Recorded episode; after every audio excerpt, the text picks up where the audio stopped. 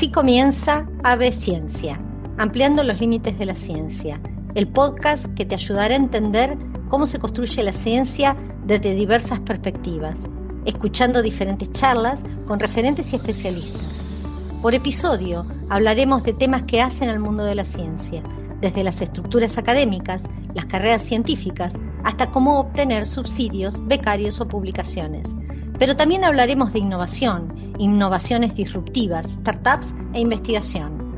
Creemos que este podcast es nuestro granito de arena en la agenda científica del futuro y que hablar de ciencia genera progreso individual y colectivo.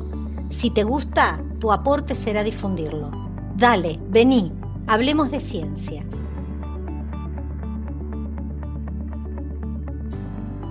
Seguinos en las redes sociales. En Instagram estamos en arroba ab-ciencia. Búscanos en Facebook y nuestra página web. Si te interesa algún tema que quisieras que tratemos, no dudes en comunicarnos.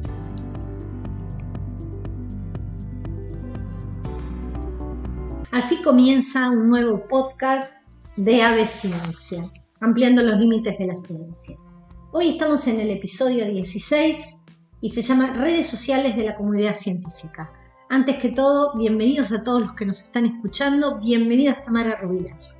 Hola, muchísimas gracias Gabriela, ya acercándonos al cierre de la primera temporada.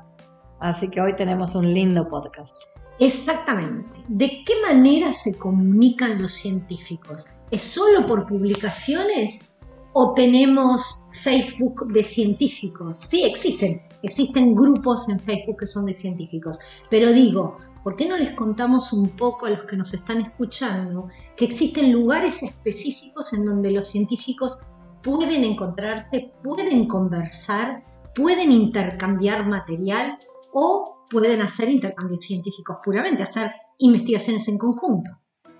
Sí, exacto. Tenemos una red social específica de los científicos que se llama ResearchGate que funciona como una red social eh, común, en donde cada uno de nosotros tenemos un perfil y en ese perfil subimos nuestras publicaciones, eh, ponemos nuestra expertise, en qué lugar trabajamos e inclusive podemos subir nuestros proyectos. Es como nuestra ventana al mundo científico. Y uno puede seguir gente también, así como, como pasa en Facebook, por ejemplo, eh, pero es mucho más que eso, que lo primero que podés hacer es poner disponible tu investigación hacia los demás.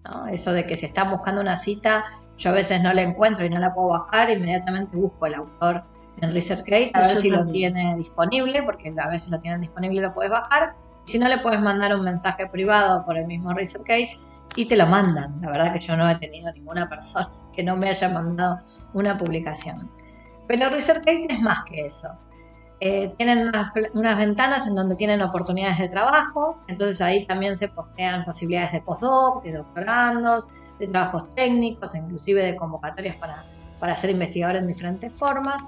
Y tienen algo que a mí me encanta, es mi lugar preferido de ResearchGate, que es el foro. En el foro uno puede hacer una pregunta y es genial la cantidad de gente que está dispuesta a responder y ayudar. Eh, nosotros teníamos una dificultad con un protocolo en el laboratorio que no dábamos pie con bola. Hacíamos todo lo que decía la publicación, hacíamos todo lo indicativo y no, nos precipitaba la solución, nos precipitaba la solución, no podíamos construir la curva de calibrado. Desesperados estábamos. Yo dije, bueno, yo voy al foro de Richard Entonces, cuando escribí la pregunta, ya existían dos o tres foros en donde un montón de científicos, claro, tenían el mismo problema que nosotros, o sea, e, era algo recurrente y cómo cada uno iba aportando soluciones, inclusive fue el que nos salvó. Un investigador que era de Malasia, o sea, que yo jamás me lo hubiese podido encontrar, subió el Word de su propio protocolo y lo compartió con la comunidad. A nosotros nos resolvió un problema. Entonces yo el foro de ResearchGate no solo lo uso para consultar, sino que también cuando alguna pregunta me toca, eh, respondo. Sí.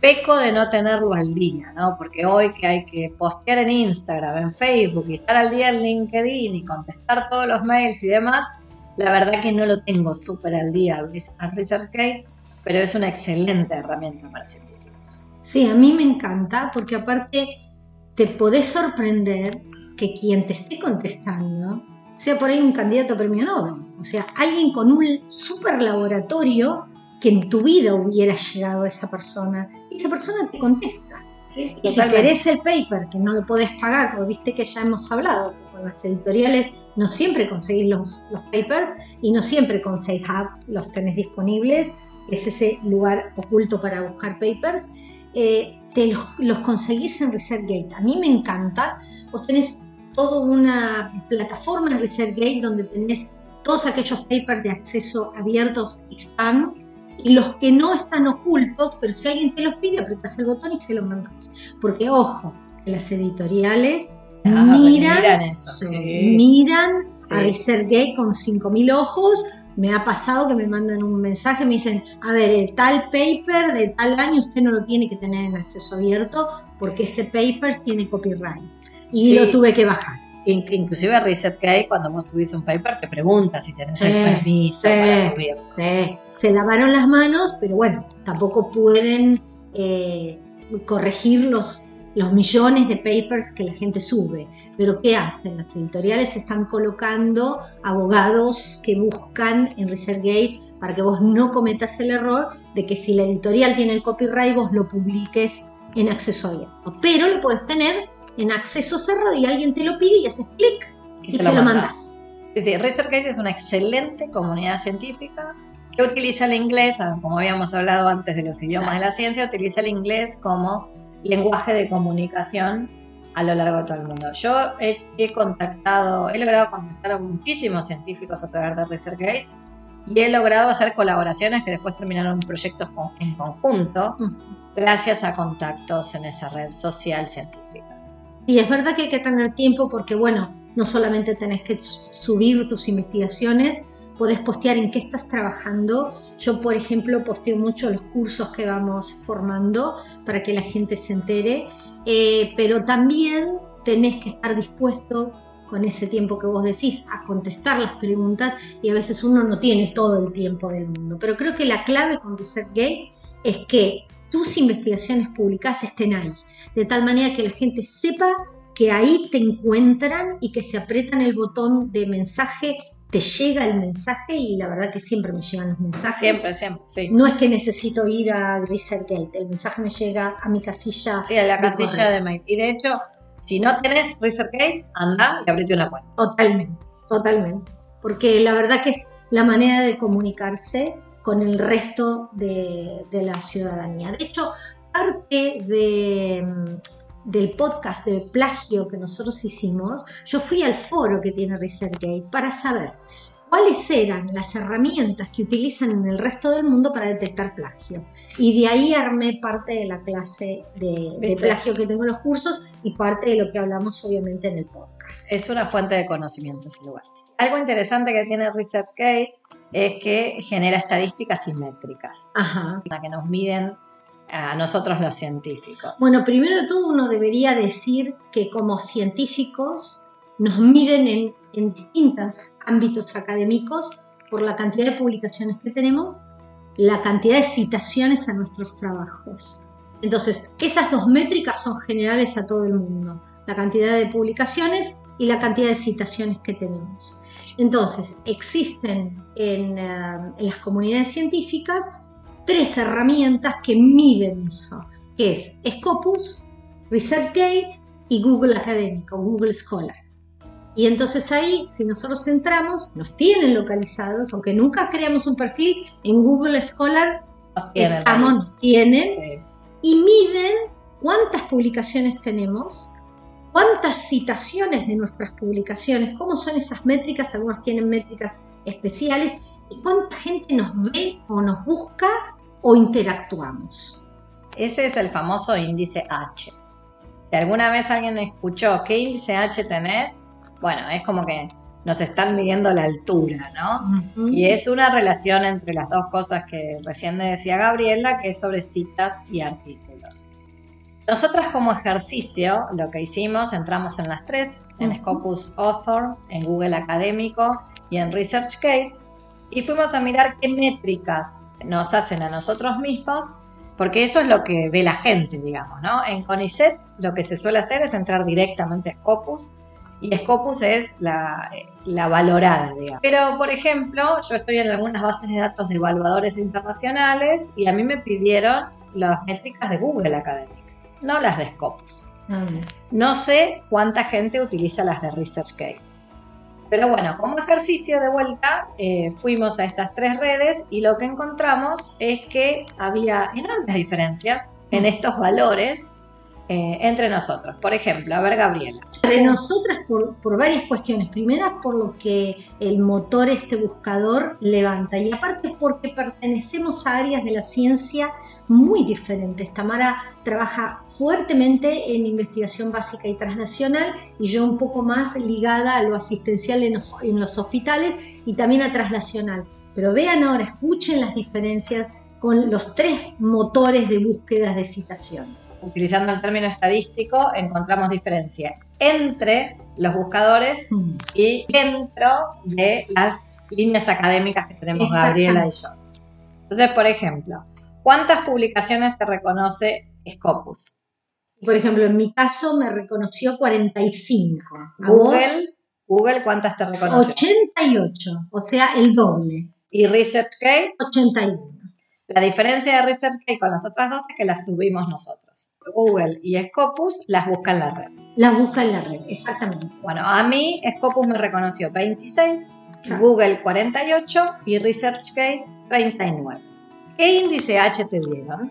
Y el índice H que me dio Scopus fue 13, el índice H en Google fue 31 y en ResearchGate 14. Enorme la diferencia, otra vez el doble. Terrible. A mí el índice H en Scopus me dio 8, en Google me dio 11 y en ResearchGate me dio 10. ¿Cuántas citas te reconoce Scopus? A mí me reconoce 769 citas, en cambio Google me reconoce 1260 y ResearchGate unas 1000. Bueno, a mí me reconoció Scopus 228, Google 381 y ResearchGate 302. Pero ResearchGate da una estadística que no da Google ni Scopus, que a mí me pareció muy interesante, que se llama las vistas. Es decir, la cantidad de gente que hizo clic en tus papers y leyó al menos el abstract o se bajó el archivo, ¿no? Para leer el paper. ¿Cuántas te dio a vos, Gabriela? 17.300, para hacer tu número redondo. Perfecto, a mí me sorprendió muchísimo mi número y lo chequeé dos veces porque me dio más de 47 mil vistas. Impresionante. Quiere decir que no me cita mucha gente, pero me lee hmm. una cantidad de gente inesperada para mí.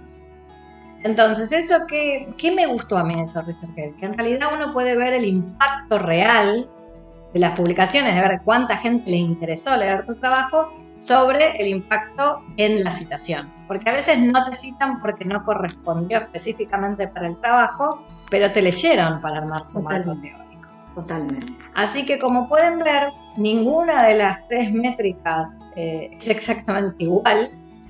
Entonces, cuando uno elige uno, por ejemplo en CONICET, si solamente eligen Scopus, Scopus nos tiró abajo a las dos. No, nos tiró abajo a las dos terriblemente. Y eh, evidentemente Scopus se pierde mucho de lo que Google sí recoge. Sí, sí, sí, sí.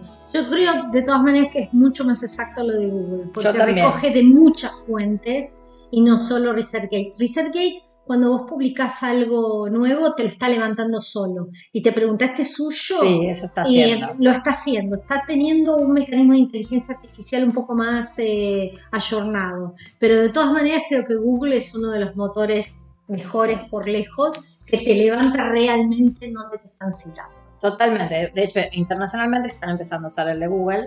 Y lo que tiene bueno ResearchGate con estas cantidades de miles de, vistas que tenemos Gabriela y yo, te indica lo que hablábamos antes, que hay comunidad. Sí, totalmente. Eh, eh, realmente la comunidad existe. Ahora, vos fíjate, vos tenés más de 47 mil vistas. Yo tengo un poquito más de 17 mil. Yo tengo más de 1.200 citaciones. Vos tenés 381. ¿Pero por qué? Porque tenemos áreas académicas, en tu caso, más reducidas, porque vos te dedicas mucho a lo acuífero.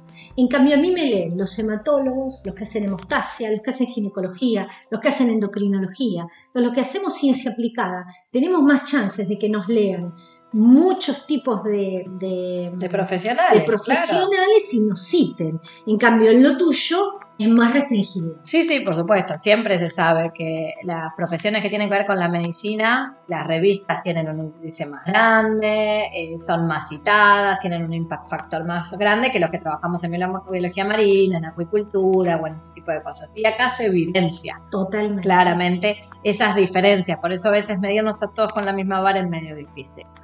Pero bueno, eh, entre todo el tiempo que uno tiene que usar para investigar, además tiene que andar manteniendo activo el ResearchGate y además tiene que cargar el CBR y además tiene que cargar el CIGEVA. Exacto. Para Argentina, para Argentina, que debe ser más o menos parecido. ¿no? El CBR es eh, tu currículum vitae de Argentina en un sistema que lo puedan levantar distintos organismos financiados hay otro más. Ese se llama Orsit y que vino a tapar el problema que había de Pérez Juan puede haber 10.000. Entonces, ¿cómo hacemos para que Pérez Juan sea mi amigo el que está publicando y no sea mi vecino que no tiene nada que ver con la ciencia o con lo que sea?